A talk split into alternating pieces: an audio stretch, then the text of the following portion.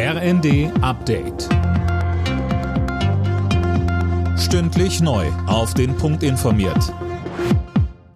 Ich bin Johannes Schmidt. Was kann die Bundesregierung tun, um die hohen Gaspreise in den Griff zu kriegen?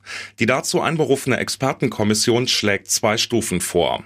Erstmal soll es im Dezember eine Einmalzahlung geben. Ab März schlagen die Experten dann einen Rabatt auf den Grundverbrauch vor. Mehr von Tim Britztrup. Der Bund übernimmt im Dezember eine Standardabschlagszahlung für Gas- und Fernwärmekunden. Ab März wird dann der Gaspreis subventioniert. Für 80 Prozent des normalen Grundverbrauchs werden 12 Cent pro Kilowattstunde fällig. Wer mehr verbraucht, muss die unter Umständen deutlich höheren Preise berappen. So wollen die Experten die Menschen dazu bewegen, den Gasverbrauch runterzufahren, weil Gas auch weiterhin knapp bleiben wird. Nach den massiven russischen Angriffen auf ukrainische Städte reagiert die EU entsetzt. Russland hatte Dutzende Raketen auf Ziele fernab der Front gefeuert. Unter anderem wurde die Innenstadt von Kiew getroffen. Polens Außenminister Rau spricht von einem Akt der Barbarei.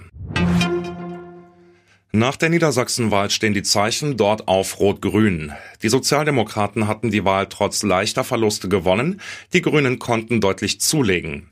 Wahlverliererin war neben der CDU vor allem die FDP, die den Wiedereinzug in den Landtag verpasste. FDP-Chef Lindner hadert mit der Ampelkoalition in Berlin. Die Verluste von SPD und FDP werden nicht aufgewogen durch die Zugewinne bei den Grünen. Insofern hat nicht die FDP ein Problem, sondern die Ampel insgesamt muss sich eine Herausforderung stellen, für ihre Politik mehr Unterstützung in Deutschland äh, zu erreichen. Fußball-Bundesligist VfB Stuttgart hat seinen Trainer Pellegrino Matarazzo gefeuert.